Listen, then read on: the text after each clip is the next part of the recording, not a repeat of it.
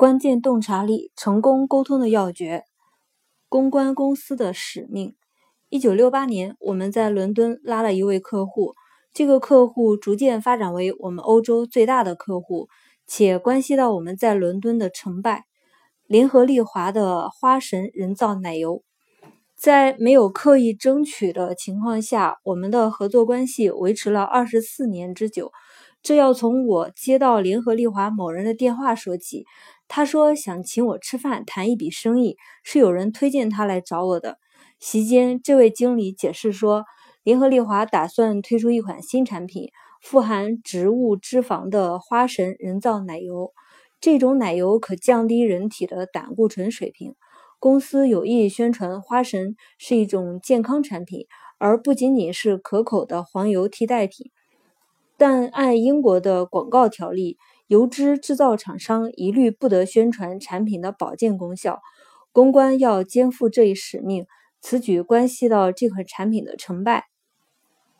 之后，我见了这款产品的广告经理，一个之前从未接触过公关的人。他对我们能为他做的工作非常感兴趣，于是我们为这个客户安排了一个团队，酬劳是每个月一千五百英镑。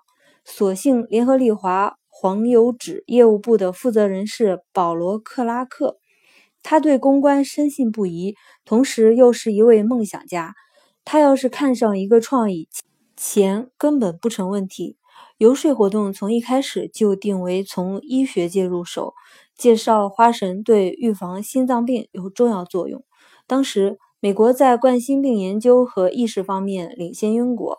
于是，我们派英国一流的医学记者飞往芝加哥，代表花神会见这个领域的专家。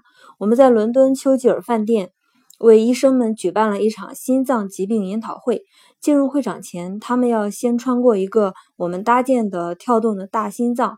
当我们陪一位医生步入会场，穿过这个心脏的时候，他说：“我们犯了一个错误，这个心脏跳动的非常规律，最好搭一个跳动不规律的。”芬兰因心脏病预防措施得力而闻名于世，于是我们又送了一批医学记者去芬兰与医生探讨他们的措施。媒体对此进行了全方位的报道，拉近了我们与医学刊物的距离。花神的订单纷至沓来，成了联合利华利润最为丰厚的产品。联合利华也成了博雅最为忠实的客户。那时，这个产品的公关预算在英国应该算是顶峰。负责这位客户的吉尔·菲利普森被派往欧洲各地，甚至日本和巴西，培训当地的联合利华员工以及当地的博雅分公司推销花神。我们希望将它定位在医学界，不仅是作为一种产品，而且作为公司发展全局的一部分。除此之外，我们还在伦敦分公司培训来自世界各地的联合利华员工。克莱夫·巴特勒是花神在英国的营销经理，他同样热衷公关。因为对花神在英国的营销贡献，他被提拔为联合利华美国黄油纸分部总经理。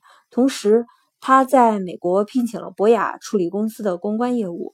花神成长的同时，我们也拓展了重要的沟通对象。我们的资料不仅面向全科医生发放，最后每年还向一万八千名。准备从事全科医疗保健咨询和预防的职业护士发放六百万个资料袋。公关进军医学界几年后，我们又着手拓展普通消费者方面的业务。在花神一次盛会上，我们发起了制作一个长七百英尺、由名人设计馅料的三明治的活动。议员格伦达·杰克逊和阿彻爵士两位名人还参与制作。三明治的童子军合影留念，此举招来各大电视台和报纸的报道。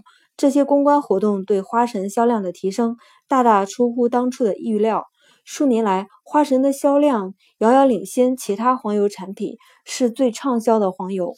联合利华做了跟踪研究，发现吃了花神的男女老幼多半健康长寿。了解多元不饱和脂肪在健康饮食中作用的人高达百分之八十。针对权威人士和目标媒体的跟踪调查证明，与政府委托健康教育机构做的研究相比，他们更相信花神。花神成了促进博雅迅速发展的东风，我们因此一跃成为当时英国最大的公关公司。